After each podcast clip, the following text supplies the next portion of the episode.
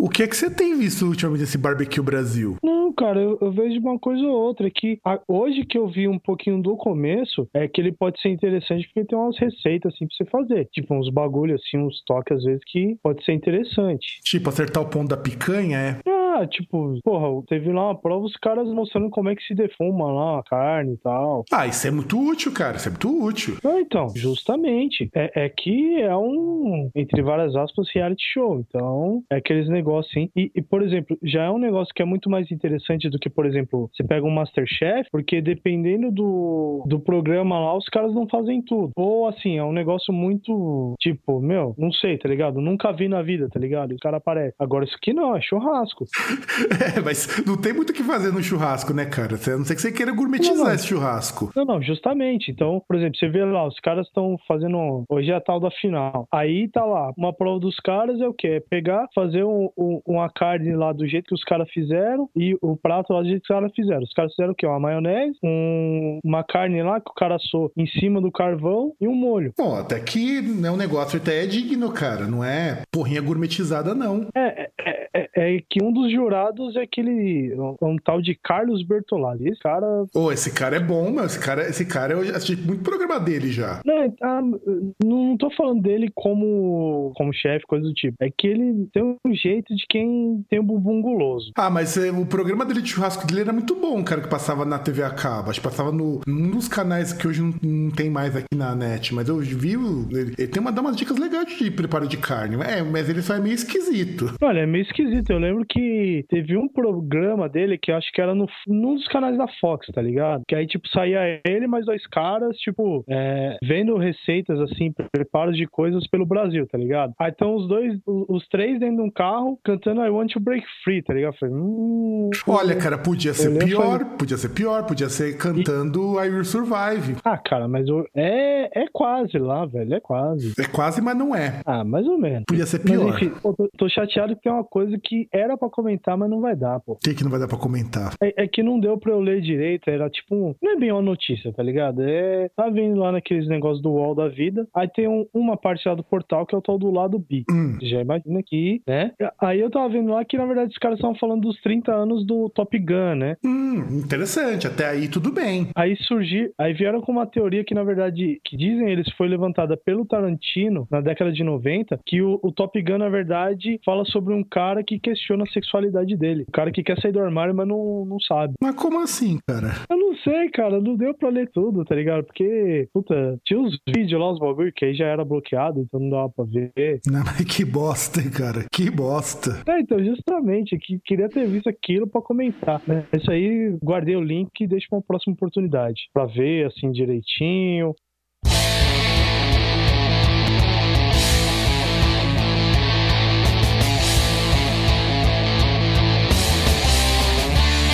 Agora você está ouvindo Groundcast.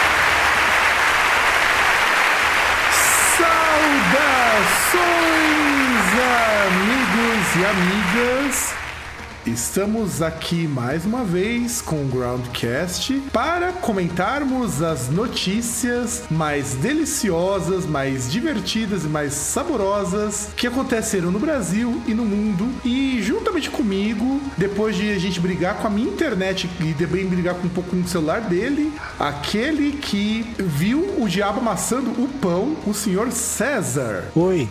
Ô César, vai tomar teu cu, cara. Você sempre dá um oi xoxo desses. Ah, cara, você quer que eu faça o quê, velho? Não tem um. A, a não ser que crie um bordão assim de abertura, não tem o que falar além de oi. E tá certo, né? Bom, a gente vai fazer então o Groundcast comentando notícias, então vocês vão aguentar a gente durante mais ou menos uma hora comentando notícias, como eu falei lá no começo, e eu acho que eu tô ficando gaga porque eu tô repetindo a mesma coisa. E falando em repeteco, cara, você tem acompanhado as notícias sobre o, as férias da Dilma Rousseff e as férias forçadas que ela foi obrigada a tirar? Depende quais notícias você diz, tipo, o dia a dia dela, como vai ficar agora. Ó, ó, olha só, já estão impeachmentando o César já, ó.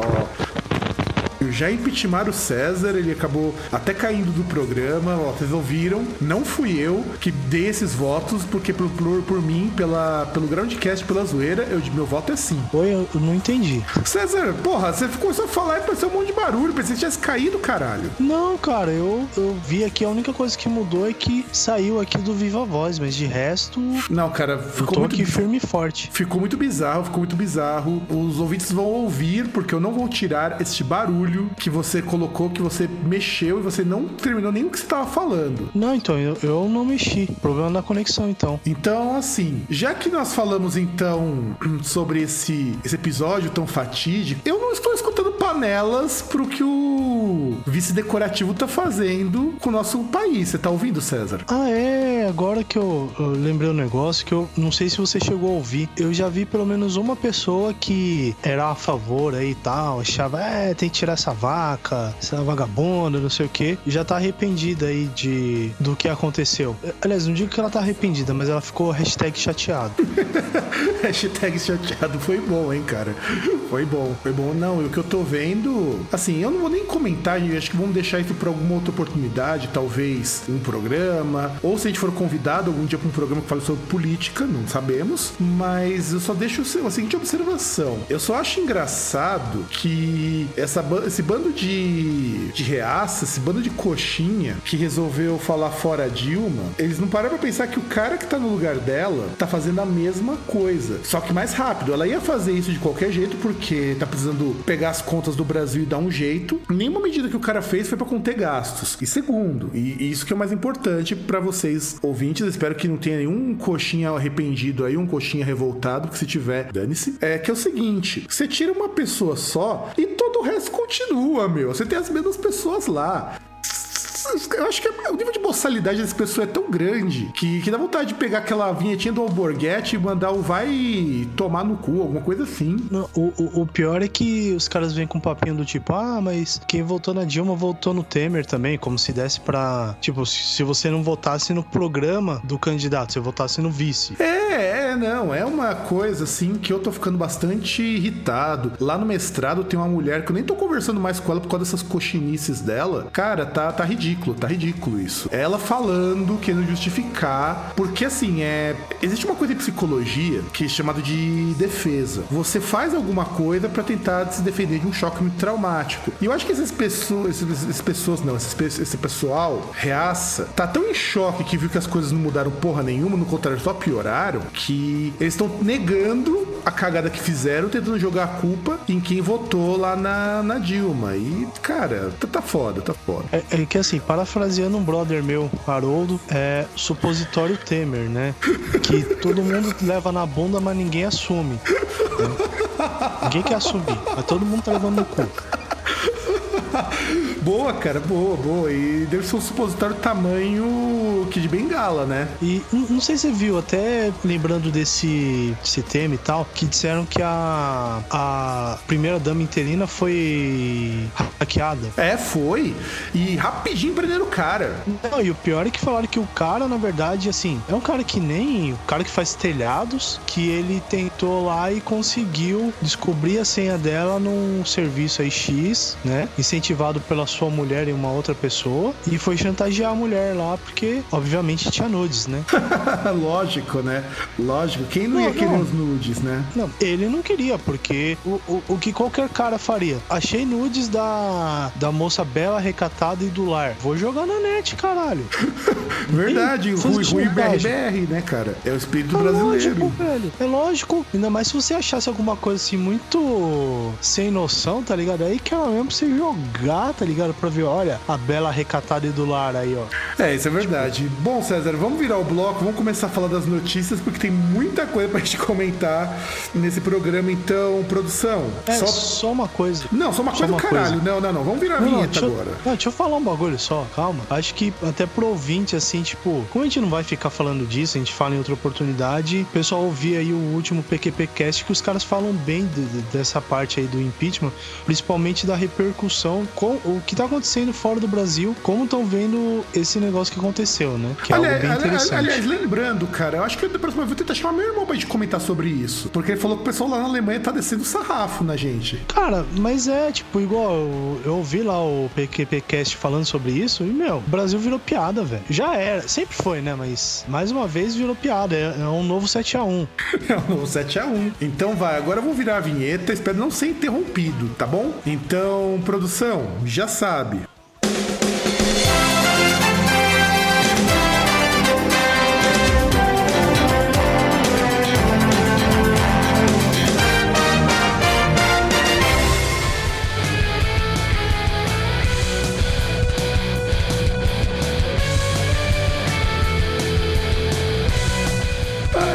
Cara. Essas notícias que você pegou hoje tão foda. Hoje, hoje, hoje, hoje tá bom, cara. Hoje tá bom pra gente desopilar um pouquinho, porque essas notícias são ótimas. Ah, Não cara, comece... mas tem que ser, né? Tem que pegar notícia, assim, pra você pegar coisa normal, assim, você tem a TV, tá ligado? Você tem a, a Rede Bobo, você tem a, a Xerazeda, você tem esse pessoal aí. Pois é, e vamos começar, então, com a notícia que eu trouxe, depois vamos pegar uma sua, pra gente continuar esse clima de alegria alegria, de felicidade, e é terista ficar doente após provar comida de cachorro.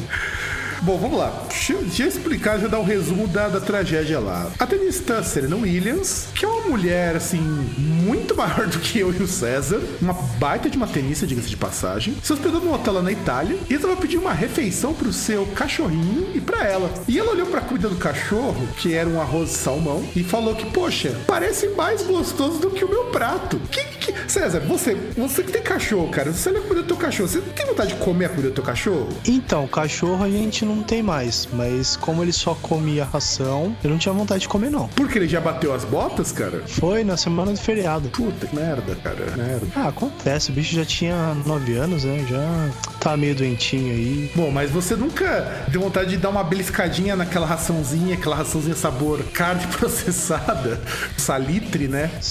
Nem fodendo, porra. no, no máximo, quando a gente comprava lá, tipo, comprava aquela em lata, só que vinha pedaços, tá ligado? Ligado? Aquilo ali eu acho super nojento, mas enfim. E aí? Não, não, não. A, em pedaços ainda parecia algo normal, que era tipo uns pedacinhos cortados lá tal, com, com caldo lá. Então isso aí era o mais próximo de apresentável que tinha. Mau cheiro já matava. Então, e aí? É, é, isso que depois a gente vai questionar. Ela chegou, pegou um pouquinho da comida, provou e depois de duas horas deu um piriri. Comente, César, esse episódio pitoresco. Cara, é, é, é que assim, é que meu, Venus Williams é um mulherão com letra maiúscula, né? Com, tá, não, não, não, não, não, com letra maiúscula não, com todas as letras maiúsculas. Então, com letra maiúscula, é um mulherão, né? Ela é daquelas assim que, meu, sei lá, se, se ela chega assim, ó, me pega agora, você fica assim mais ou menos, é capaz de você falar fino, mas. E, e sei lá, tá ligado? Você sair lá, tipo, você vai com ela, é capaz de você sair de cadeira de rodas. com certeza, cara. Com certeza. Se, segundo a proposição filosófica do César, é capaz de sair sem o pau ou com o pau quebrado. Não, não é sem o pau, ser descacetado. descacetado, cara. Explica o que é estar descacetado. Ah, sei lá, cara. Você tá lá, você tem o um negócio, mas ele, você olha assim, tipo, já era falecido, tá ligado? É, no caso, tipo, bem já... falecido mesmo, né? É, falecido. Você olha que lá e fala, meu, acho que nunca mais sobe. Não, e o pior não é isso. O pior, sabe o que aconteceu, cara? Esse problema que ela teve, ela tava gravando lá com o Snapchat no vídeo e no momento ela sentiu vontade de cagar, cara. Ah, mas eu não, eu não entendo. Porque, por exemplo, eu lembro que uma, uma conhecida ela falou que, tipo assim, ela tinha umas amigas lá que seguiam Instagram, Twitter, essas coisas, aquela tal MC Tatizak. Diz que, entre outras coisas, ela tweetava, assim, fazia os bagulho, tipo, ó, oh, estou indo cagar agora. Ó, oh, estou cagando. Então, assim, pessoa, ela tornar público seus movimentos intestinais não é algo inédito. Só é algo bizarro. É, já tá quase normal. eu, eu não tô achando normal, não, cara. Eu não sabia que você tinha um prazer por coprofilia, cara. Não, cara, eu tô falando que é normal, assim, que é um negócio tá virando corriqueiro. É ah, tanta bom. merda que você vê atualmente. Ah, essa é verdade. Isso é verdade. Isso daí pelo menos é uma merda de verdade e não uma merda figurativa. É, então. E sabe o que é o melhor dessa notícia? A moça depois ainda foi jogar. Jogar. Depois que teve esse piriri todo, passou mal, falou que o estômago dela tava doendo pra caramba. Depois comeu. Tem até uma foto aqui no site do no Sky que ela tá com uma cara muito bizarra. E ela. E ela ainda postou é, a foto do prato de arroz com salmão. Ah, bom, pensei que você ia falar que ela postou o resultado aí disso aí no banheiro. não, não, não, não, não. E ela ainda por cima foi é, jogar com a, com a Christina McHale, né? E ela ganhou no, de 7 a 6 no primeiro set e 6 a 1 no segundo. No, quer dizer, 7 a 6 no primeiro, 7 no segundo e 6 a 1 no terceiro uh, set. No segundo. Que ela ganhou. Não, terceiro. 6 a 1 ela ganhou no terceiro. No terceiro set, porque ela jogou três então partidas. Ela perdeu um ainda. É, perdeu um por 7. Não, então, não, calma aí. Primeiro ela ganhou de 7 a 6. Isso. E o segundo deu 7. O segundo set. foi quanto? Foi 7. O segundo foi 7 no, a favor da americana e o terceiro ela ganhou por 6 a 1. Então o primeiro foi 7 a 6 pra ela, o segundo 7 a 6 contra e o terceiro ela fez 6 a 1. Isso. Ah, tá. Quer dizer, é... ela, ela, teve esse desarranjo todo e ainda jogou no mesmo dia e ganhou. Isso é não, que é mas mulher, você pode ver, Não, mas você pode ver que o desarranjo ele fez alguma coisa, porque ela foi obrigada a jogar 3 sets. Pois é, cara. Ah, mas, cara, e... na, na moralzinha, meu, eu já acho uma diarreia uma coisa debilitante pra caramba. Imagina pra quem é atleta. Não, então, você vê como ela é uma pessoa monstruosa. Ela, sei lá, se a Shiva do Mortal Kombat fosse real, tomava um pau da Serena Williams. Certeza. Aliás, eu tô vendo, ela tem mais braço que eu, cara.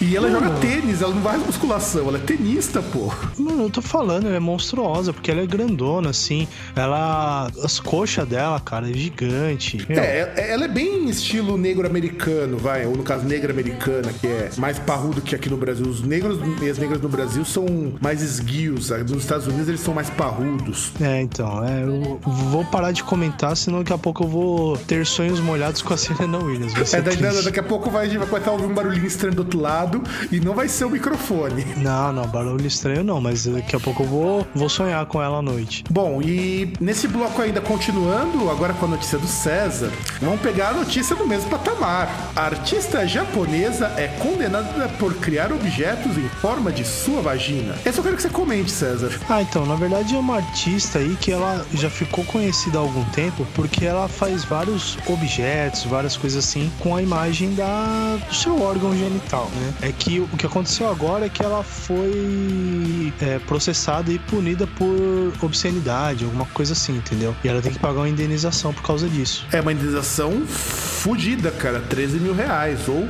400 é, indenização não, ela tem, que pagar, ela tem que pagar uma multa, né? É, mas indenização é uma multa, só muda o nome. Não, não, que indenização é quando você vai uh, pagar pra alguém. Você tem uma, um, Sim, um você, tá, você, você, você, tá pagando pro Estado, é multa indenizatória. Não, não, não, mas você vai pagar pro Estado é multa. Tipo, você, você, vai, você vai pagar por um ato, você não vai pagar, por exemplo, por um. Por, você não vai restituir o Estado, então é uma multa, entendeu? É, e na verdade foi assim, ó, ela, em 2014 ela já foi presa quando ela tentou fazer um caiaque em forma de vagina, via crowdfunding. É. E, e, mano, essa foto dela da notícia aqui, cara, tá impagável. Impagável impagável. É uma pessoa tão meiguinha, fala a verdade. não, cara, não é, meu. Não é. é, é o, olhar dela, o olhar dela é bastante desconcertante, cara. é nada, a pessoa tão. Uma flor de pureza, essa moça, cara.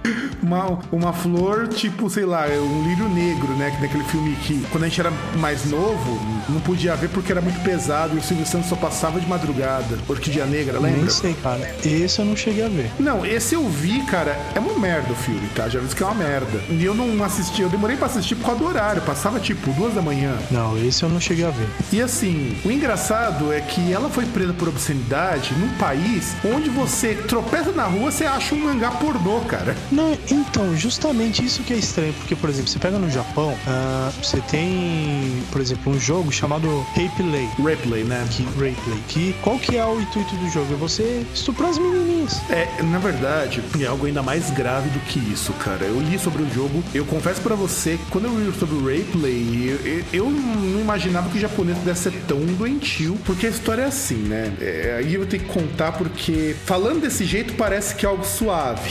É assim, Não, você... não é suave. Não, não, não, parece, cara. Não, não vem com não parece. O, a história mesmo do jogo é, consegue ser pior do que a descrição que você deu, cara. É assim. O jogo se passa com um cara e ele conhece uma moça e as suas. São duas ou três filhas. Não sei, não lembro exatamente. E você estupra todas elas. Só que, por exemplo, se você faz sem camisinha, você engravida uma delas. E aí, se ela tiver o filho, fudeu, você perdeu o jogo. Aí você tem que fazer a mina abortar ou você tem que é, fazer sexo seguro. E, cara, é, é, é doentio, cara. É doentio, é doentio, é doentio. É, não cheguei a ver esses detalhes. Eu, quando eu vi que no jogo você tinha que estuprar as menininhas, eu falei, mano, que porra é essa? Então, eu, eu, fui, eu tive a curiosidade de ler para saber exatamente por que que... Porque, assim, se for falar de jogo assim, cara, na moral, meu, tem muito jogo no Japão com a temática que é muito parecida com essa. Ainda que seja indireto, não seja explícito, mas você tem. Eu falei, o que, que tem de diferente para ser tão chocante? É tão chocante que eles consideraram o replay pesado. Ele chegou a ser proibido durante um tempo. É, sei lá, é. Inclusive, entre outras coisas, você tem aí os mangás. Os mangás pornôs, né? Agora que eu lembrei, poxa, a gente deu mancada, hein? Por quê? Porque encontrou os caras lá do PQPcast e não perguntamos lá pro, pro Maurício lá se ele lia mangá pornô no metrô. Olha, provavelmente, provavelmente. Mas isso é um assunto para quando, quando, ele vier de novo pra cá, ou quem sabe, me perguntar direto pro, pro cara em alguma oportunidade. Mas vamos virar o bloco, cara, pra gente poder comentar as outras próximas notícias, que eu já tô começando a ficar assim, muito chateado de lembrar do Rayplay, que é um. que é um jogo que não deveria existir, cara, na moral. Então, Vegeta, agora vou dar uma distância. Vegeta, manda a vinhetinha aí pra gente, por favor, vai. Daquele jeito que você sabe que sabe fazer melhor do que ninguém.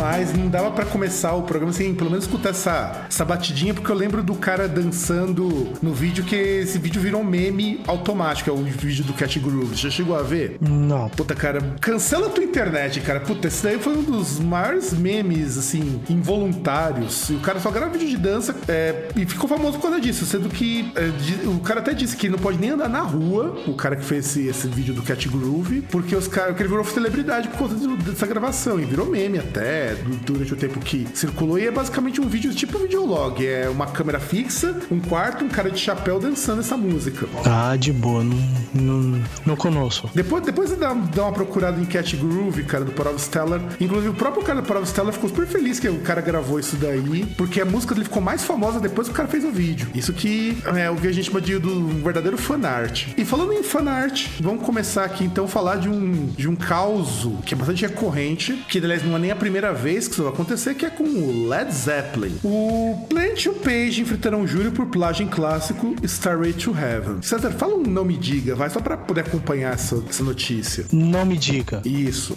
porque não é a primeira vez que o LED é, vamos dizer assim, processado por plágio em alguma coisa. A notícia ela diz assim, que o Robert Plant e o Jimmy Page vão ter que enfrentar um júri para, vamos dizer assim, explicar por que, que os acordes são muito parecidos da música Starway to Heaven. Aí eu tenho, eu tenho que corrigir porque eu falei errado no backstage, que é o instrumental da música Taurus, da banda Spirit. E tem que pensar o seguinte: se eles forem mesmo condenados a pagar por esse plágio, os caras dessa banda Spirit vão lavar o rabo de grana, cara. Olha, esses caras vão. Porra, o, o, o, cara vai usar droga até morrer, tá ligado? Tipo, isso num espaço de, sei lá, de 10 dias. É, mas é, o problema é que é o seguinte: o Led Zeppelin sempre plagiou muita gente. Aliás, eu gosto muito do Led Zeppelin, mas não dá pra tirar e dizer que eles nunca fizeram isso. Boa parte dos clássicos do Led Zeppelin são plágios. Ah, com certeza. É que você pode deixar o seu lado rockista aflorar e falar: não, nada a ver. Não, esses caras só querem aparecer, bando de filha da puta. Por isso, para tirar a dúvida, para tirar a prova dos nove, eu pedi pra produção separar as duas músicas. Primeira da banda, da banda Spirit e depois do Led Zeppelin. Vamos ver você, ouvinte, vocês conseguem notar alguma semelhança. Então, sobe a música aí, produção.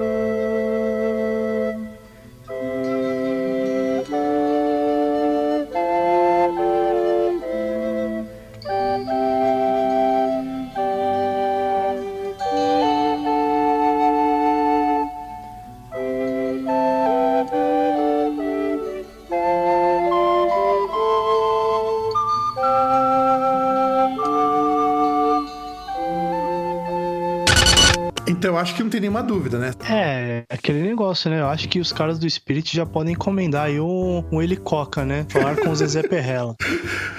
Na verdade, o que acontece é o seguinte: o pessoal da banda Spirit, uma vez excursionou com o Led Zeppelin e até o empresário, o ex-empresário, né? Porque o cara já morreu, o compositor, o Randy Wolf, ele que compôs essa música Taurus. E eu vou ser bem sincero, o César tinha me mostrado essa música, inclusive, faz uns, umas três semanas, eu acho que até mais. E eu acho a música do Taurus muito mais bonita do que Starry to Heaven, de verdade. É, sei lá, eu também achei que. Porque assim, eu gosto dessa música do Led Zeppelin, eu gosto de Starry to Heaven, eu acho uma música do caralho. Mas eu achei o arranjo arranjo melódico da música do Spirit muito melhor. E até o trabalho deles mesmo é um negócio interessante. Eu cheguei a ouvir outras faixas do disco que contém essa música. É um negócio legalzinho até. Sim, eu, eu até favoritei lá no Spotify a banda, eu achei muito legal. Só que qual que é a alegação do, dos dois, né? Que ele não podia reivindicar direitos porque o próprio guitarrista, o Randy Wolf, ele fazia a música por encomenda. Então, é aquela coisa, ela é típica do final da década de 60, começo da década de 70 60. Um copiava do outro. Então você vai perceber que uma música vai lembrar de alguém, de outra coisa, porque pegava e ninguém acreditava em ninguém. Isso é bem da verdade. Quem ganhou dinheiro com isso foi o LED, com muitas das músicas plagiadas e eles responderam processos, muitos deles eles ganharam, porque é, é uma coisa complicada, eu, eu sempre vou dizer isso, você conseguir fazer alguém pagar por plágio. Primeiro porque, por conta dessa coisa de direito autoral, é que as músicas elas estão cada vez mais repetitivas, porque você compra por encomenda. Você não tem o direito de você pegar um, emprestado um riff, um refrão, um fraseado e depois fazer da sua maneira. Agora você tem que tentar ser o mais original possível, você vai ser, mas vai com as outras, ou você desenvolve uns três ou quatro riffs, uns dois fraseados e um, e um conjunto aqui e acabou. Aí você faz a sua música toda baseada nisso. É, e sem contar que, assim, a escala diatônica, ela é, se for pegar aí pelo tempo e tal, tanto de banda que tem, é um negócio meio pobre, assim, não dá para variar muito. Até dá para variar. O problema é que os limites, eles, se você não for sair dali, você rápido, rapidinho já chega nos limites. Não, não, sim, sim, sim. Eu tô falando assim, o número de possibilidades, você vê o, o tanto de pessoas, entendeu? Tipo, natureza do, do instrumento que se usa, que são todos os instrumentos que usam escala diatônica, escala tonal, então. Afinado, assim, afinadas do mesmo jeito, inclusive, né? Isso, é, nos mesmos intervalos e tal. Você não tem. São poucos que mudam a, a relação entre as notas e tal, tentam alguma coisa diferente. Então, você vai chegar no momento que você esgota as possibilidades. É, é só você. É que nem eu tava conversando com um amigo meu, ele falou que uma coisa que eu até. Eu tenho um pouco de pé atrás por conta de, das coisas que eu conheço. Mas se você for pegar nessas coisas mais mainstream, mais populacho, é difícil você ter um artista que varie. Eu acho que é muito difícil mesmo. Porque não só por conta da diatônica, você também tem limitações do próprio instrumento. O instrumento também é limitado pra caramba. A não ser que você vá, por exemplo, fazer que nem o Vai, que mete um monte de sintetizador no meio da, da guitarra poder produzir sons novos, você não vai chegar muito longe, não. É, justamente, né? A amplitude tonal dela não é lá grandes coisas. Né? Então, realmente, é um, é um negócio meio complicado. Por mais que você vá ainda considerar os outros instrumentos e, tipo, ah, mas eu tenho um baixo que aí eu tenho partes mais graves aí que dá pra cobrir. Sim, mas não é tão, não é tão amplo assim, por mais que você vá considerar. Então, é meio complexo, né? É, tanto não é tão amplo que os instrumentos mais graves, eles simplesmente não aparecem. A escala tonal, ela privilegia, pelo menos a da a que usa pentatônica, privilegia muito os instrumentos agudos. O único que talvez mude, mas muda dependendo muito de como que você utiliza, é quando você tem teclado ou quando você tem alguma espécie de violão, de violão não, de piano elétrico, tipo um um, uh, um Melotron, um um Holland, que você pode variar um pouco mais. É, que aí você vai ter uma amplitude tipo umas 5 oitavas, alguma coisa assim. É, e aí você vai fazer tipo um Rick Wakeman, que o cara consegue tocar um Melotron que ele destrói, mas, mas porque ele foge muito da escala tonal e ele esmiuça o instrumento aos seus limites. É, mas no geral o que vai acontecer é todo mundo tocando basicamente a mesma coisa, né? Exato, exatamente. Como já acontece, aliás. Como já acontece. Se você, você só consegue mudar quando você parte aí, você tem que partir a parte de equipamento, você tem que investir em estudo de possibilidade, aí você também tem que mudar, por exemplo, é, a escala, você muda a afinação, você troca para uma afinação mais alta ou mais baixa, ou duas ou mais você baixas. Muda, às vezes, a dinâmica do instrumento, você toca igual. Para citar uma coisa que o Led Zeppelin fez, tipo, Robert Plant que tocava algumas, algumas vezes com um arco assim de, de violoncelo, de violino, em vez de usar palheta. Isso. Ou você muda, quando você bem colocou a dinâmica, você mexe na equalização para dar uma ambiência, uma reverberação diferente. Dá uma timbragem, que o pessoal chama de timbragem. Você mudar a timbragem, mas uh, os acordes, uh, os intervalos melódicos, eles vão ser muito próximos. É, ou às vezes o cara vai pegar, por exemplo, igual aqueles caras que usam aquele, aquele slap, é, aqueles slap guitar, slide, que aí já é um negócio um pouco diferente. Tipo, harmonicamente não muda muito, mas Sim, sim, é, não muda muito muita coisa mesmo, é. Mas é, dá, um, dá uma firula, dá alguma coisa a mais que realmente eu acho que vale muito a pena a gente destacar aqui. E aí, dando sequência a notícias de cópia, homem gasta 50 mil dólares para fazer uma cópia robótica. Robótica tá bom, né? Eu nenhum nenhum Atlas lá saindo, uma cópia robótica de Scarlett Johansson. Deixa eu comentar essa notícia porque né, essa, nossa, essa daqui eu juro que eu tentei entender. Foi feito por um rapaz chamado Rick Ma, que é um, um roboticista, segundo diz a notícia, que ele, que ele criou um robô chamado Mark One, que é uma cópia. Diga. O que seria um roboticista? Defina roboticista. Deve ser alguém que projeta robôs, porque ele é designer. Que bosta, hein? Bosta nada, cara. Deve dar uma grana boa isso daí. Pro cara gastar 50 mil. É, mas ele gastou 50 mil pra fazer um negócio pra ele, né? Então, basicamente, esse negócio dele é meio furado. Não, tudo bem. Inclusive, tem um vídeo que ele mostra esse robô. Cara, é bizarro. E pior que é muito parecido. Muito parecido. Pô, o cara, ele podia fazer uma grana boa, hein? Com certeza. Não, e ficou muito bem feito. Se esse cara investir, esse Rick Ma, quer dizer, Rick Ma, deixa eu ver se é o nome certo dele. É, Rick Ma. Se ele investir uma grana, rapaz, ele vai conseguir vender isso pra aquele pessoalzinho que compra aquelas bonecas vivas, sabe? Que Real Dolls. De, as Real Dolls. Só que, assim, você chegou a ver essa notícia antes, César? Cara, eu acho que eu ouvi alguma coisa a respeito. O nome era estranho, mas cara, não a, lembrava. Se, se, você olhar a cara do cidadão, é, tem uma cara de virgão, de, de oriental virgem, sabe? Daqueles que você vê em desenho animado que rouba calcinha no varal. É a cara desse sujeito. É, virgão já não deve ser mais. A única coisa que vai te é que incomoda um pouco é que olhando agora com atenção na foto, a, essa Scarlett tem um puta de um cabeção, cara. É uma Chibi Scarlet. É uma Chibi Scarlet, bro. Só que, cara, não, é, é, assustador, meu. Não, de verdade. É de verdade. Vou até te mandar a foto, onde você consegue visualizar aí que. A, a, a, vê se você consegue abrir a foto. Depois me diz as impressões que você tem do rosto. Ignora o cabeção, cara, e olha o rosto. E eles fazem. Eles colocam o dela do robótico e a real embaixo. Cara, o rosto é idêntico. Idêntico. Inclusive, ela tá mais nova, robô, do que na foto que tá aqui. É que ele deve ter se inspirado numa imagem mais nova. Né? Quer ver? Dá uma olhada, vê, vê se você consegue abrir a foto. É, a foto, assim, parece, mas parece de mentira, mas é. Não, ela parece de, parece de cera, na verdade. Parece que é aquele boneco de cera. É, a Madame Tussauds. Mas, cara, olha o rosto, falando do rosto, ignora o corpo, olha o rosto. Não, sim, não, sim, sim, sim. É uma semelhança impressionante. Eu acho, inclusive, que ele deveria fazer uma joint venture. de que ele devia investir mais numa companhia, é? Não, não, não, não. Companhia com certeza, mas a companhia dele devia fazer uma joint venture com a Real Dolls, né? E com a do Flashlight. Não sei se você conhece. É, eu, eu, já vi alguns anúncios da Flashlight. Inclusive, se você ouvinte conhece Flashlight, você, tem, você provavelmente não faz muita coisa na tua vida. Não, depende. A pessoa vai conhecer. Não, vai conhecer. Você tá acessando a internet e tem as propagandas do lado lá, os banners, pô. É, tá isso lá, é verdade. seu pênis, aí não sei mais o que. É, isso é verdade, isso é verdade. Nos spams também vinha esse negócio do flashlight e vende no Brasil, inclusive. É caro aquilo ali, viu? É caro, flashlight. Então, então mas você imagina o seguinte, mas você imagina o seguinte, uh, em vez do cara, por exemplo, ele ter a, deixa eu ver, veja alguma atriz assim famosona que tem a flashlight? Hum, não, não conheço. Tá. Então vamos pegar uma atriz que eu não sei se tem flashlight ou não. Imagina Sasha Grey. Boa, boa, vai. Vamos estar com a Sasha Grey. aí você pega a Sasha Grey, você pode ter uma réplica da Sasha Grey, com a cara da Sasha Grey e com a parte de baixo da Sasha Grey. Olha, olha que perfeito, cara. Quanto que pagariam numa porra dessa? Olha, custaria uma. Acho que tão caro quanto uma Ferrari, meu. Ah, eu não sei, porque eu não, eu não sei o preço das Real Dolls, mas, cara. São 12 mil dólares. São 12 mil dólares em média. 12 mil. Ah, 12 mil dólares tá bom. Não, não é uma Ferrari 12 mil dólares. Mas eu tô falando no caso de um robô desses, cara, porque ela mexe. Ah, ela mexe? Sim, ela tem expressão facial. É que, é que não dá pra te passar o vídeo. Se não tivesse no celular, se tivesse no seu PC, eu te passava o vídeo. Eu falo que é bizarro, porque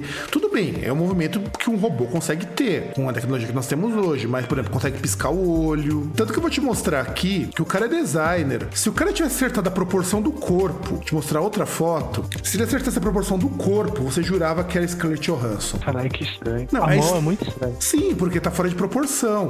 Não, mas a mão é muito estranha. Tipo, sei lá, parece uma. Imagina aquele puro osso.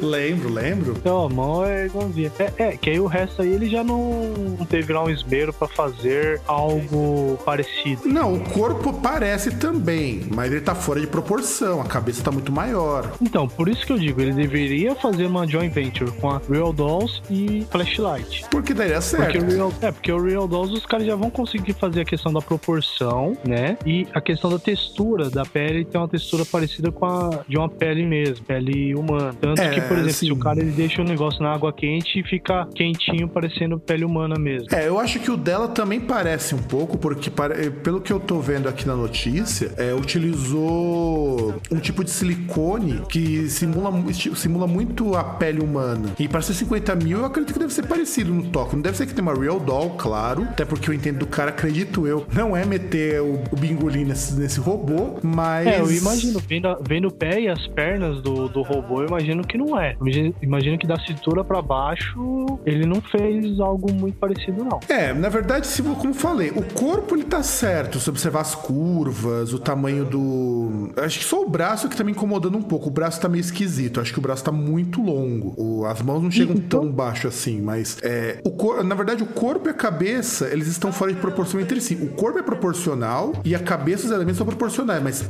da cabeça pro corpo não tem proporção exata aí. É, deve ser a versão 1.0, né? Versão. Não é nem a versão beta, é a versão alfa. Então tem muito ainda para ele melhorar. Ó, eu vou mostrar aqui uma foto que é tirada do vídeo. Cara, isso aqui você vai se assustar muito. Olha essa terceira foto que é do robô se mexendo, piscando o olho. É que você tem que ver o vídeo. O vídeo, ele é mais assustador. Caralho, que da hora. Cara, até a expressão facial do, do rosto, cara, tá muito parecido com o de um humano. Oh, da hora, cara. É... Achei interessante. Não, é assim, eu achei um trabalho assim, é bizarro pelo que ele fez, mas se você analisa do ponto de vista tecnológico, é um puta de um evento, cara. Então, eu, eu acho que ele tem todo o potencial para ganhar puta de uma grana. Se ele fizesse essa joint venture, eu investiria. Eu acho que era um negócio muito promissor. Eu vou te mostrar agora a foto que ele aparece. Se a gente não soubesse que é um robô, você jura que ele tá com uma mina, ó. Então a gente já descobriu por que, que ele fez isso. Só que assim, eu acho que essa Scarlett Johansson tá com muito cara de adolescente. Mas pode ser que a base que ele tenha se inspirado seja dela mais nova. Talvez por isso que ela tá com esse cabeção também. Mas aí fica a dúvida, ele é sul-coreano ou ele é japonês? Ele é coreano,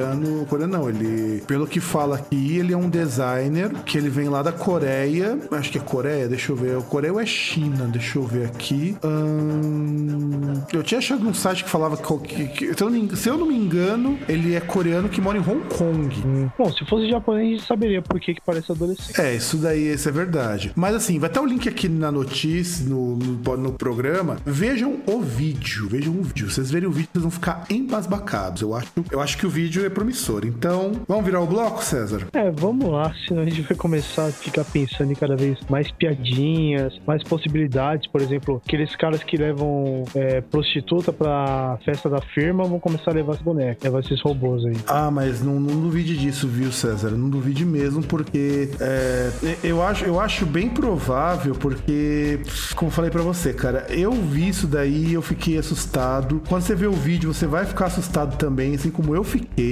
porque é, é, é foda. Só falo que você quer é foda. Então, uh, produção, já sabe, a gente vai comentar mais notícias. Então, vira a nossa querida e estimada vinhetinha. Depois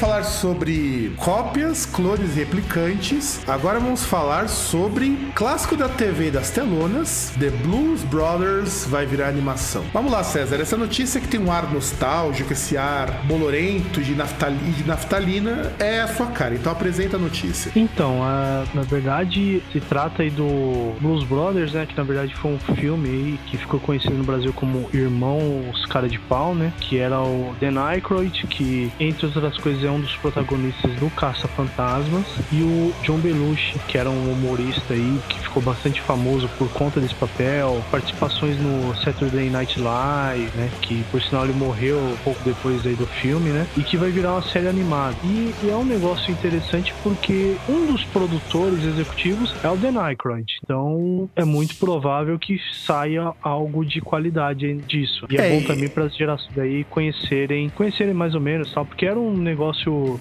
Eu acho que até a gente deveria comentar uma vez no Groundcast Pipoca o, o Blues Brothers, porque ele é um filme mais ou menos musical. Né? É, e na verdade o Blues Brothers ele é diferente do modelo musical que nós conhecemos, embora não é uma má ideia de falar um pouco de musicais, assim, um programa sobre musicais, porque ele entra nessa categoria mesmo, não sendo exatamente um musical.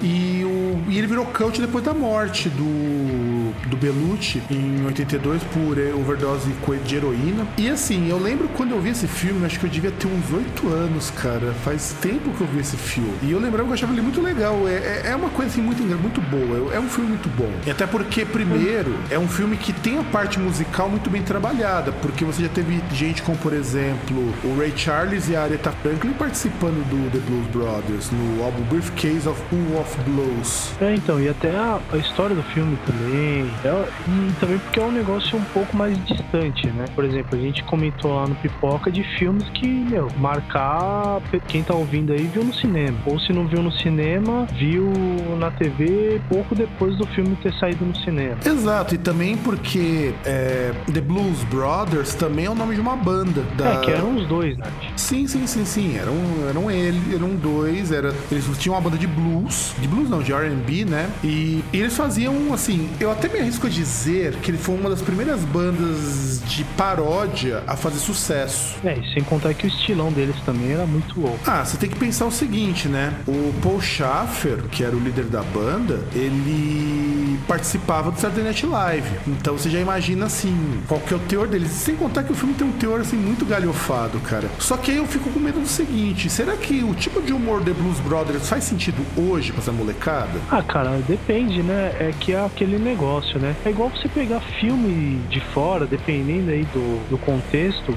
É, é, por exemplo, você pega um, sei lá, pegar um seriado aí, o Big Bang Theory. Se o cara ele não for muito, assim, se ele não manjar um pouco, pelo menos, da pegada nerd, assim e tal, o cara fica boiando também. Mas é um negócio bastante popular. Ah, cara, mas, eu não, mas não é isso, César. Não é. Por exemplo, eu sou um grande fã do Mazarop. Eu acho que, como humorista brasileiro, ele, ele era gênio em muitos aspectos. Só que se você passar pra essa molecada ver um filme do Mazarop, eles não vão entender. É, não sei. Eu mesmo, eu vejo lá minha mãe, principalmente acho que domingo de manhã, domingo comecinho da tarde, que passa, passa, passa ou passava os filmes dele na TV Cultura, eu olhava assim e falava, meu, o que você tá vendo esse negócio em preto e branco? E não, não tinha coragem nenhuma de assistir. Mas devia, viu, cara? Devia, porque são muito bons. E é isso que eu tô falando. De repente, se for o Blues Brothers da, da do filme, não vai fazer sentido pra essa molecada. Mas como é o, o Aykroyd e ele é humorista até hoje, talvez ele adapte alguma coisa para que esse seriado dê certo. Ah, não, não. Sim, sim, sim.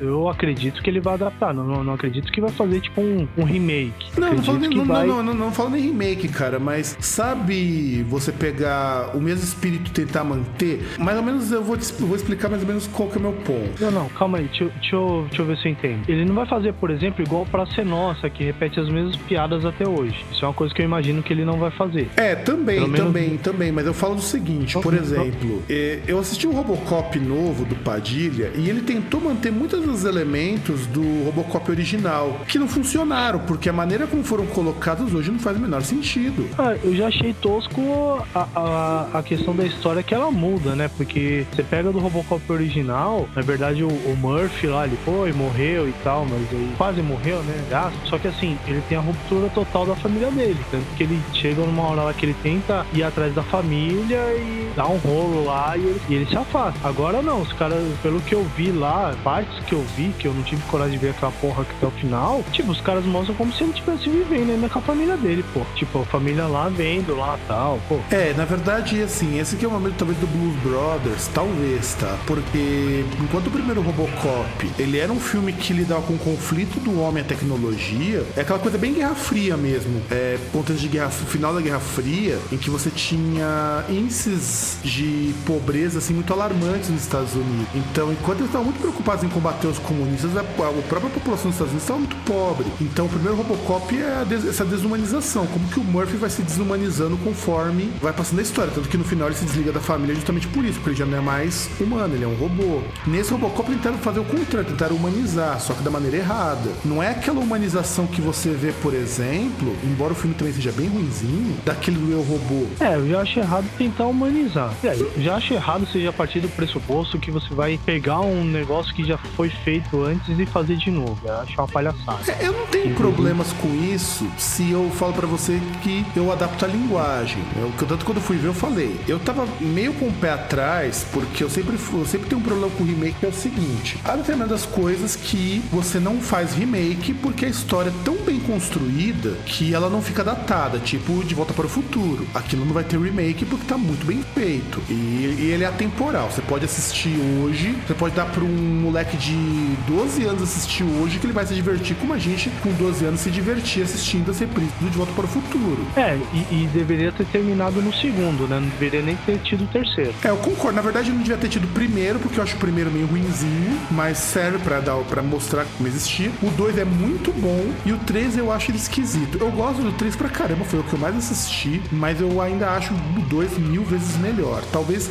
eu acho que até pelo hype que o 2 gerou e o 3 acabou é, gerando uma expectativa muito grande para um filme que não atingiu, embora seja um bom filme. É, que o 2 ele tem aquela questão do você criar os mundos alternativos, aquela volta pro primeiro filme. Sim, sim. Na verdade, ele pega as coisas do primeiro filme que não foram explicadas por falhas de roteiro e explica. É, é disso que o 2 ele acaba se tornando o melhor filme dos três. E aí entra nesse ponto de por que eu não critico o remake como um todo. Tem muito filme que nós já assistimos, por exemplo, agora me, me fugiu a memória, eu lembro que um filme da década de 80, que era super famoso, ele era um remake de um filme antigo. Ah, você pega, por exemplo, Invasores de Corpos, que é um filme do, da década de 50, que é horroroso, eu assisti o da década de 50 no Netflix, e tem a versão do Cronenberg, que é muito melhor. Claro, é bem distante da história original, mas é muito melhor. E com um final não, que então, eu mas acho. Aí tá. É, o filme ele é distante do original. Mas, Assim, ele, mas ele é um, mas ele é um nada- remake, mas ele é um remake, ele conta como remake, porque eles pegam a mesma história,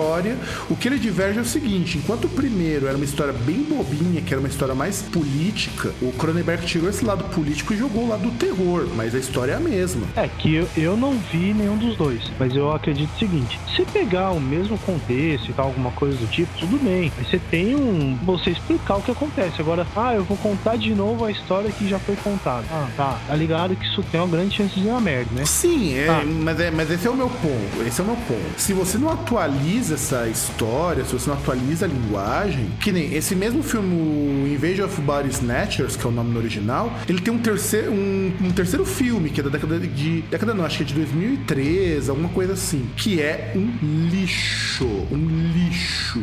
É que, que é igual, por exemplo, que, que a gente vê aí do. que a gente não vai comentar, inclusive, mas do novo Caça-Fantasma. Exato. Chances Exato. de dar uma bosta, meu. Não, eu estou É torcendo pra que seja um bom filme. De coração, eu tô torcendo que seja um bom filme, pra que a Sony consiga mostrar que com um trailer horroroso, com atrizes que não estão com um roteiro legal e com um monte de estereótipo preconceituoso, ele ainda pode ser um bom filme. Mas a chance de dar merda é gigantesca. É, eu mesmo eu não vou ver.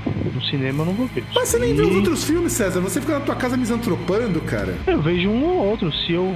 Se é um filme que é interessante pra ver, eu vou ver. É, Você não quer que eu vá ver todos os filmes de heróis que os caras lançam. Meu, desculpa. Thor, Cara, eu- Ferro. Eu só, Olha, ve- se eu eu, falo- eu só vejo por desencargo de consciência quando eu tô com tempo, cara. Tem muito filme que eu queria ter assistido eu não consegui. Por exemplo, eu queria ter assistido aquela animação do Pequeno Príncipe, que todo mundo que assistiu falou que tava foda. Eu não consegui ver. Ah, eu não. Tenho raiva desse. Não, não, não, vocês não, César. Não. Tem Gente que tem raiva da história do Pequeno Príncipe, bom sujeito não pode ser, cara. Não, eu tenho por outros motivos. É, não tenho nem por que comentar. Mas, por exemplo, eu vi, se eu não me engano, a da trilogia lá do Cavaleiro das Trevas. Acho que eu só não vi o, o segundo no cinema. Cara, você acredita que esses daí todos, nenhum deles eu vi no cinema, cara? Eu tava com uma puta de uma vontade, mas não tive tempo. Aliás, agora que eu tô conseguindo acompanhar esses filmes porque eu tô arrumando um tempo. Mas, por exemplo, eu não assisti o primeiro Vingadores até hoje. Eu não assisti aquele Homem-Aranha que era pra ser uma trilogia e virou dois filmes, eu não assisti o primeiro. Eu não, não tenho, eu acompanho quando eu tenho tempo. E por acaso, talvez, assisto Caça Fantasmas porque eu quero ver como que vai ser esse filme, mesmo achando que vai ser uma bosta. Como eu fiz com o Robocop. Só que o Robocop eu ainda Ah. tinha uma esperança de que o filme ia ser legal porque o trailer tava muito bem feito. O trailer convencia.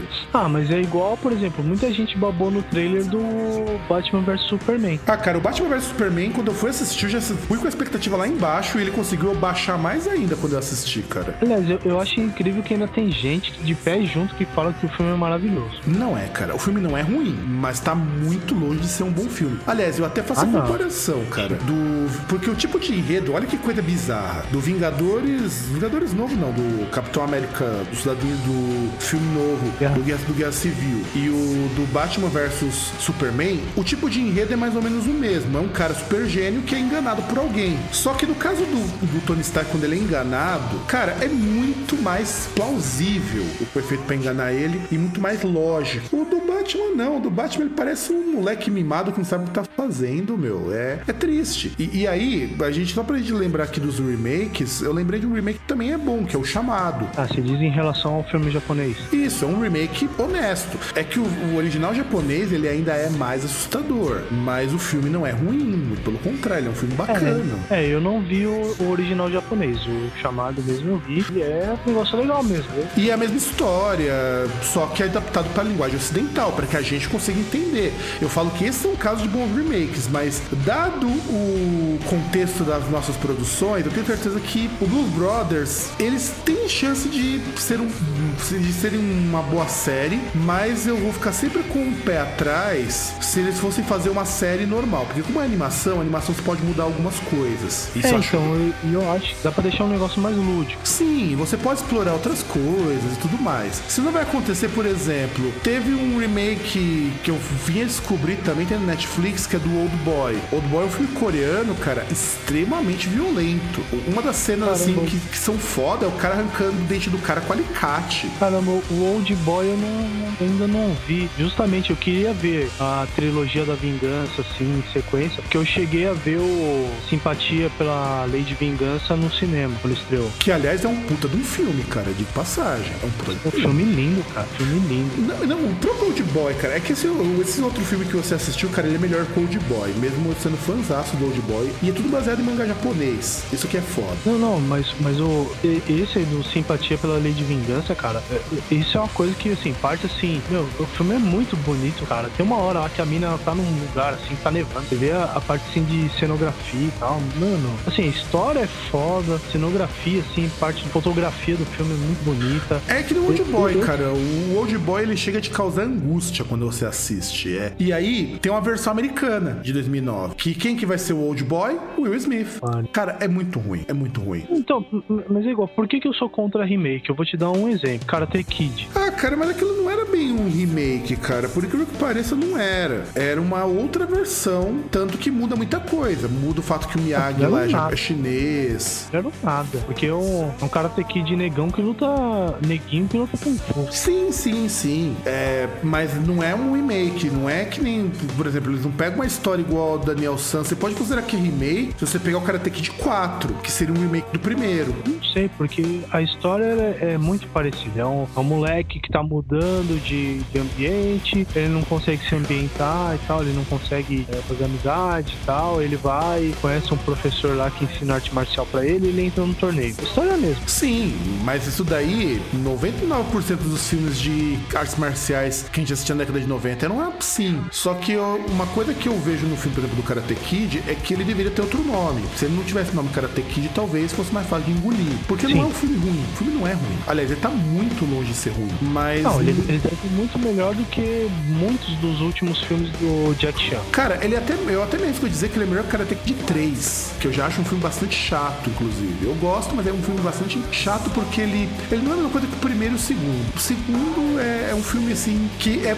Inclusive o segundo ele é mais parecido com o enredo do Karate Kid novo, lá com o filho do Will Smith, do que. É, mais do que o do que o primeiro Karate Kid, até porque também o Daniel San vai pra China, tudo mais, vai, vai, vai, vai pro templo budista, tudo mais. Então, é, é, que aquele negócio, né? O 3, ele é muito de contar a história do Sr. Miyagi, né? de ir lá pra Okinawa, tal, que ele tinha uma rixa lá com o melhor amigo dele, por causa da menina que os dois gostavam. É, e, e na verdade dá uma humanizada no, no Miyagi, que era a figura do mestre, mas eu acho ele um filme bastante chato, também por conta disso. O primeiro não, ele é, é, eu gosto do filme, mas ele é muito paradão. Né? É porque se você pega, você pega o primeiro, é claro, ele melhora muito. O enredo do terceiro é muito mais bem construído, as relações entre os personagens são muito mais sólidas, mas assim, eu acho ele meio chato. Eu gosto do filme, mas eu acho ele meio chato. E aí chegamos na nossa última notícia de hoje, que vocês devem estar cansados de ouvir a gente comentar. Bom, essa notícia, quando eu li, cara, DNA de ratos e de humanos é encontrado em hambúrgueres. Deixe-me contextualizar a notícia. Aconteceu o seguinte: é, foi lançado num um artigo chamado The Hamburger Report pelo Clear Labs e dizendo que os cientistas encontraram DNA humano e outros tipos de DNA que não deveriam estar ali. Eles testaram 258 amostras de 79 marcas e de 22 revendedores que revendem para fast food e, também para o público lá na Carolina do Norte. E todas esses essas marcas, essas amostras, elas representam amostras que são vendidas no país todo. E o que eles fizeram? Eles utilizaram um sequenciamento genótico, né, que eles chamam de NGS em inglês, que é o Next Generation Genomic Sequence, e eles verificaram que esses hambúrgueres, eles eles estavam assim, além deles terem os conteúdos proteicos, calóricos e até carboidratos gordura, e eles fizeram uma segunda análise e eles descobriram que tinha uma coisa errada ali. E, dessas, e, e nessas 258 amostras, eles disseram que conseguiram encontrar DNA humano num hambúrguer vegetariano e, e DNA de rato encontrado no hambúrguer também vegetariano e num hambúrguer de carne moída. Deus do céu, que da hora. Só que eles dizem que esses DNA, olha só, que é o que é mais importante é que, que esse tipo de DNA não é perigoso para a saúde humana, porque está dentro de uma faixa de presença aceitável. Eu acho que esses DNAs humanos devem ser tudo de coliforme, de pele, essas coisas que caem durante o manuseio. Dedo. dedo, talvez, talvez, talvez um dedinho, uma unha ali, quem sabe o cara foi cortar as unhas ali perto do moedor, né? O pelo do saco do feijão.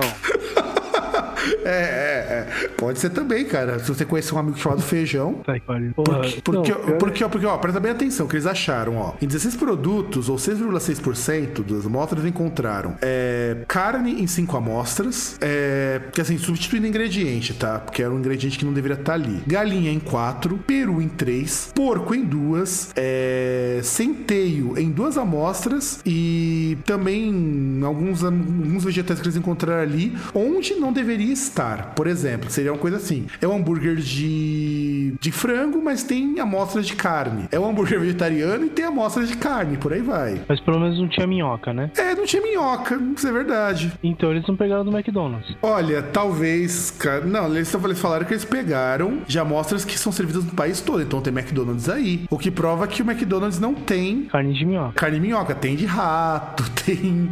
Carne de... humana. Carne humana. E eles dizem o seguinte: que isso daí é, é engraçado que eles dizem que esse tipo de coisa, eles falam que, por exemplo, o que é perigoso aqui? Perigoso não é encontrar DNA de rato, DNA de humano hambúrguer. Perigoso, por exemplo, é você ter hambúrguer vegetariano com DNA de carne. É, porque o cara ele tá comprando um negócio que não é o que ele queria. Exato. Aí você, vegetariano, isso vale pra uma amiga minha que é vega e pro Eric lá no labirinto, cuidado com os hambúrgueres de soja que vocês andam comprando. Pode ser que tenha carne ali e você não saiba. É que na verdade eu acho que, assim, se a pessoa ela quer ser, eu acho que o melhor seria ela fazer o próprio hambúrguer. Inclusive, eu, eu mesmo já vi vários receitas tipo, de hambúrguer de. Caralho, agora eu não vou lembrar, mas vi de vários vegetais. Eu não já só vi. hambúrguer de soja. Então, eu já vi de cenoura, eu já vi de batata, eu já Lentilha. vi de lentilha, de biomassa, que o pessoal faz também, que é banana verde. Eu já vi também de cogumelo. Eu vi isso num programa desses de culinária. Eu até queria ver esse programa de novo pra ver como que o cara faz. Que mostra como ele faz um hambúrguer de cogumelo. E é uma coisa que parece ser bem simples: é bater cogumelo com um pouco de aveia, só que eu não sei como que ele faz. É, e é um negócio que seria legal pra experimentar. Sim. Agora, se o cara ele vai comprar isso aí, já é meio complicado. É, eu mesmo faço meu próprio hambúrguer aqui em casa. Eu sei que pelo menos a carne que eu tô comprando ainda é aquela carne que eu tô consumindo, não é? Não vai ter traço de nada ali, não. É, você sabe que não vai ter o pelo do saco do feijão lá. É, eu, eu espero que não, né? Eu espero que não. Eu espero que não E tenha um. de, de DNA humano, eu imaginei que fosse alguma análise feita lá em Fortaleza, se não me engano. Não sei se você lembra, teve a história aí um tempo atrás que a pessoa ela pegava carne humana pra fazer salgado pra vender. Sim, eu lembro. Nós zoamos com isso, inclusive, num programa muito tempo atrás, que era do Cannibals Grill. E, e, e, e ela é engraçada, inclusive, porque a moça que fazia isso, ela tava presa na delegacia onde ela vendia. Então, o- ela tava lá presa, eu imagino. Chega o policial, ela vê lá, pô, fulano, você tá preso aí, pô, por quê? Ah, por causa dos meus salgados e tal. Falei, tipo, "Foi, deu caganeira em alguém e tal, faz uma piadinha. Não, não, não, é que tinha carne humana. Fala, O cara, tipo, tá comendo lá um salgado. Tá comendo uma coxinha, né? Literalmente, né? Não, o pior não é Ah, não. isso, cara. Mas é que, na verdade, não podia ser coxinha porque eles fabricavam empadas, né? Eram empadas com carne humana. É, limpado. Ah, coxinha dá pra comer no sentido literal. Aqui, o coxinha não dá pra você conversar. Comer dá. É verdade, verdade. Isso eu concordo contigo. E, aliás, eu também tenho que falar por que, que tem esses traços, né? As pessoas podem achar que mas como que tem carne de porco e hambúrguer bovino, né? Aqui no Brasil, a nossa lei de rotulagem até que ela é boa, porque eles informam uma coisa, você pode conter traços de. Por quê? Por exemplo, você come aquele Cup Noodles. Você já comeu, né, César? Cup Noodles? Já. Você sabe que a mesma máquina que processa o Cup Noodles processa produtos à base de soja? Não sabia, mas eu imaginava. Eu tive um professor que trabalhou na Unilever, ele falava lá que dava uns problemas em algumas fábricas nisso. Não, e eles não lavam essas máquinas. Essas máquinas elas não são lavadas. Até por conta Não, do. então, dependendo, dependendo do lugar do processo, elas até são lavadas. Mas pode ter falha. Não, e essas máquinas pode sobrar alguma coisa, simplesmente porque não sai só com água. Você precisaria passar um detergente. Não, sim, sim, igual aconteceu aí da ah, Del Valle, não. Qual que é o nome do suco lá? Não é aquele. É que assim, eu, eu, eu lembro o nome. Eu lembro o nome dele em inglês, eu não lembro o nome dele em português, que é o Minute Maid. Eu não lembro o nome dele em português. Então, que deu aquele problema lá que ele tava com, acho que era o suco de maçã, Era o uma Ades. linha, Era o Ades. a de,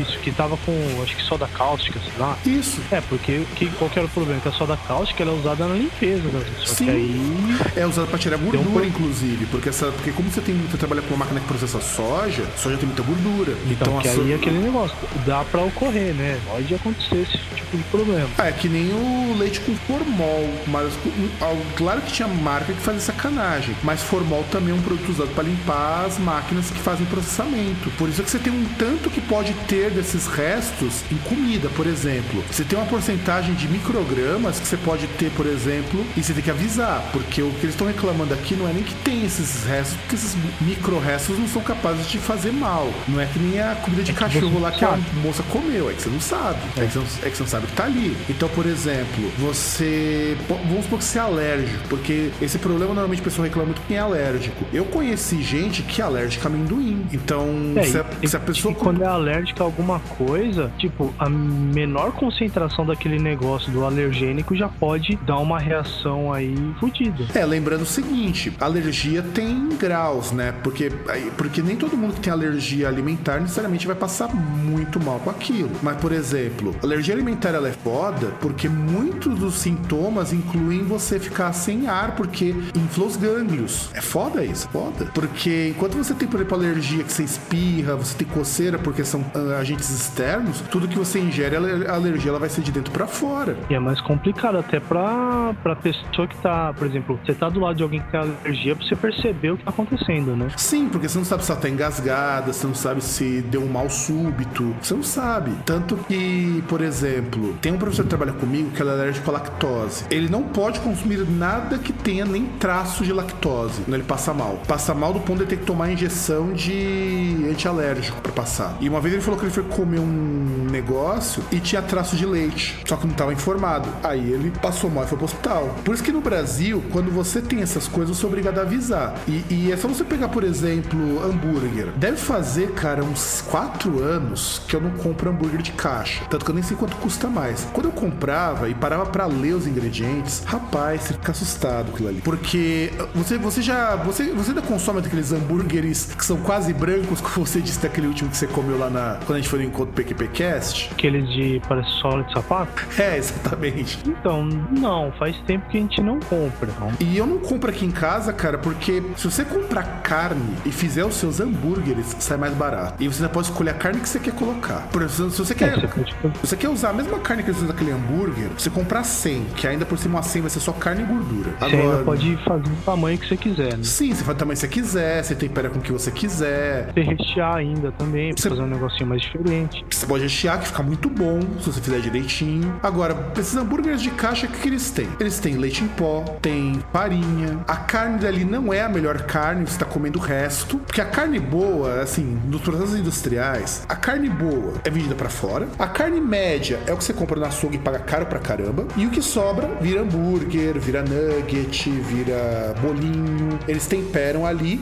Por isso que o hambúrguer, se você fizer um hambúrguer com carne, só carne, e você comprar um hambúrguer congelado, você vai perceber que é muito diferente. A, a, a começar por fato de que o hambúrguer, quando você tira ele da caixa, o congelado, ele é quase branco, de tanta coisa que ele tem. Quando você frita, ele não fica da cor que deveria ficar, porque ele fica muito esbranquiçado comparado com o hambúrguer de carne que fica até tostadinho e ele fica bem mais marrom. É. E você quer agora tomar o, o super punch, porque nosso hambúrguer pode ser ruim, mas o americano é pior. Por quê? Porque segundo a legislação americana, o hambúrguer pode ter até 50% de água em sua composição e ele ainda é considerado hambúrguer. Então, tipo, o hambúrguer nos Estados Unidos é tipo a cerveja aqui. É. Não, lá eles também tem cervejas batizadas com arroz, que é a Bud. O pessoal que compra Budweiser paga o mesmo preço de Heineken e tá tomando água com arroz. É, que aqui a gente tem milho também, né? Pelo menos da- das fabricantes do Brasil, o tradicional é milho, né? Isso, lá é arroz, mas lá também tem milho. A Corona, que eu acho uma cerveja horrorosa, é, ela leva xarope de milho, inclusive. É, e olha que, assim, você falou da legislação brasileira de rotulagem, ela já tá pra piorar, né? Um pouquinho, né? Provavelmente vai piorar mais. Porque já tem aquele negócio que estavam brigando pra não ter aviso de componente transgênico na, nos produtos, né? Que disseram que dava um tom muito alarmista. Não, de, de certo modo dá, viu? Só pra avisar, de certo modo dá. Porque. Tá, mas, meu, você tá sabendo o que tem naquela porra. Eu acho que isso que é importante. Sim, eu também concordo. Eu acho alarmista do, tipo-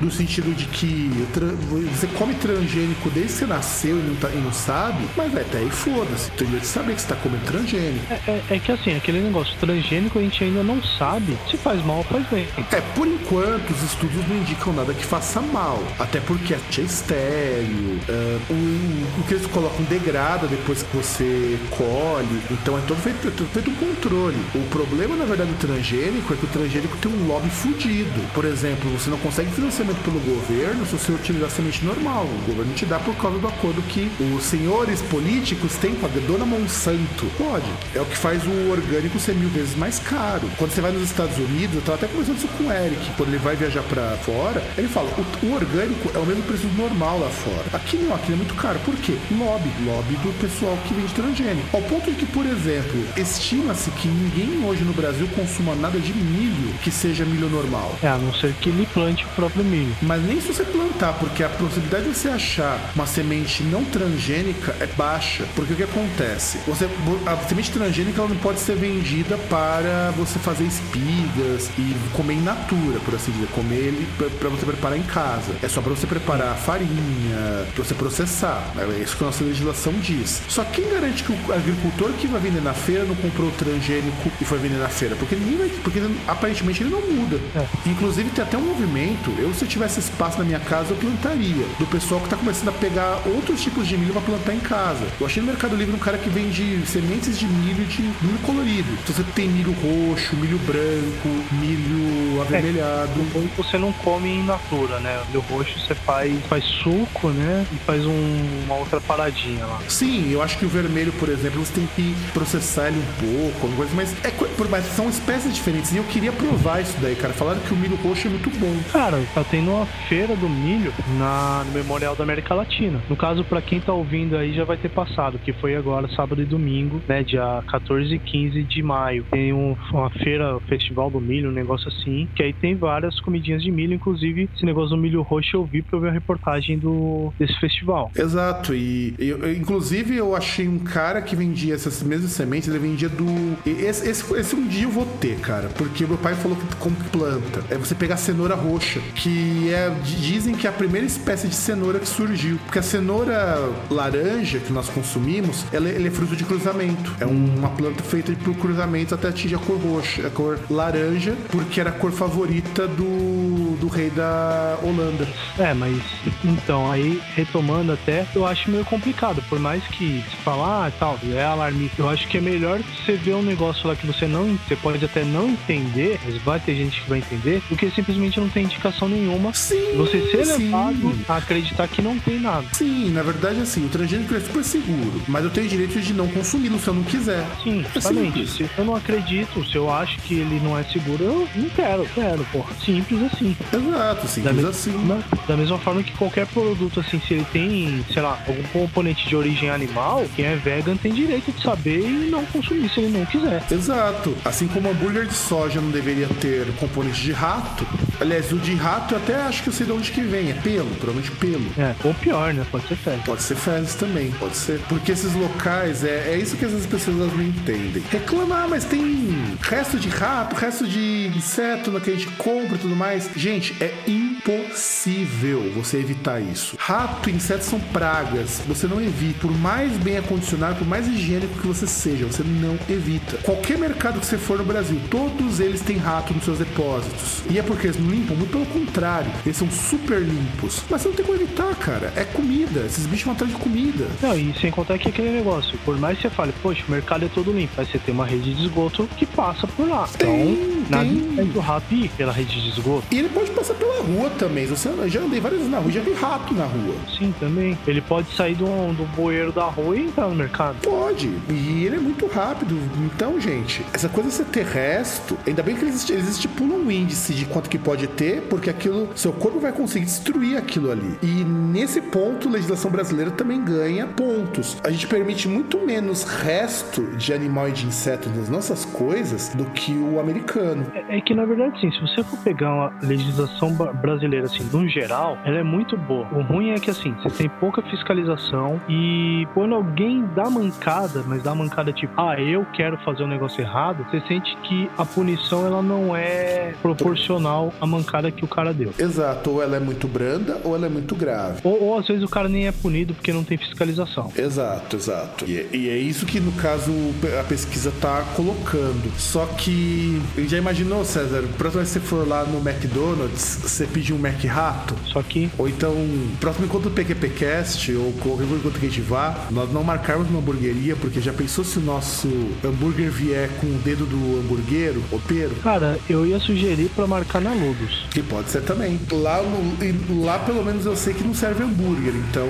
Serve, Aí, então, então, na época que eu ia lá, não serviam, não. Eles serviam outros lanches. serve, serve hambúrguer. Inclusive fui lá, gostei que pedi uma porção, era mandioca frita com polenta frita e batata. Nossa, melhoraram a porção deles. A porção deles não era essa daí, não, quando na época eu jogava RPG lá, cara. Não, então, eu pedi uma porção que era desse jeito. É boa. Porque eu conheci, Sei lá, eu, eu, eu conheci o cardápio inteiro da Ludus, cara. Eu ia uma vez por mês lá. Faz, faz um tempinho que você não vai lá, hein? Inclusive lá antigamente tinha Blavod pra tomar. É, que agora acho que basicamente nem tem mais Blavod no Brasil, né? É, só um outro importador que traz mesmo. Mas enfim, nosso papo tá bom, mas está na hora de encerrar o programa. Que notícias, né, César? É, e olha que não deu pra falar tudo, mas aí gente pega depois em algum momento e faz mais um outro de notícias. Hoje vai comentando ao longo dos programas. E César, você tem alguma palavra de salvação, alguma coisa para os nossos queridos ouvintes que os transforme em pessoas melhores e que melhore o humor de cada um de nós? Bom, ah, eu acho que eu tenho uma assim, que eu vou pedir perdão porque eu não lembro o nome do autor, mas é uma frase bastante importante. É um negócio, acho que é útil até pra evitar é, constrangimentos, coisas do tipo. Então diga. Ah, pensei que você ia colocar uma trilha aí e tal, um negócio especial. Ah, então você é quer, pra você, não, assim, ah, você quer uma trilha? Tudo bem, não tem problema. O que, que você quer de trilha aí? Deixa eu pedir pro que o nosso querido sonoplasta atende. Ah, não, gente, tinha uma trilha, mas se quer, se quiser, eu falo, vai seco mesmo. Vai, vai no seco? Não, peraí. A Vai gente, seco. a gente arruma. Pronto, agora a trilha tá boa agora, César? Tá passável, é. A nota 6. Então mas diga. tudo, tudo bom. aquele negócio. Fica como um pensamento. É assim, se você tá aí, você mancebo, tal, tá no relacionamento com a pessoa beba, decide terminar com ela, não peça para continuar amigos. Porque você chegar, você tá na. É a mesma coisa. Sander tá tão maravilhoso que tá cortando tudo. É só isso que eu tenho a dizer. Cara, mas não saiu porra nenhuma, meu. Não saiu? Não. Repita suas palavras, vou... porque essas palavras são edificantes. Então, você mancebo, você manceba que tá me ouvindo, você que tem um relacionamento aí, tem aquela pessoa que você chama de apelidinhos no diminutivo ridículos. Se tiver, se tiver pensando aí em terminar com a pessoa, mas você fala, poxa, eu gosto dela, eu quero ser amigo dela. Não faça isso, porque assim, você terminar um namoro com uma pessoa e virar para ela e falar, olha, eu quero ser seu amigo, eu quero terminar, mas eu quero ser seu amigo, é a mesma coisa que você dar um tiro na cara da pessoa e depois oferecer um band-aid. E é isso, ficamos com mais um momento de sabedoria do Senhor César. Nos vemos semana que vem. Um grande abraço a todos e tchau!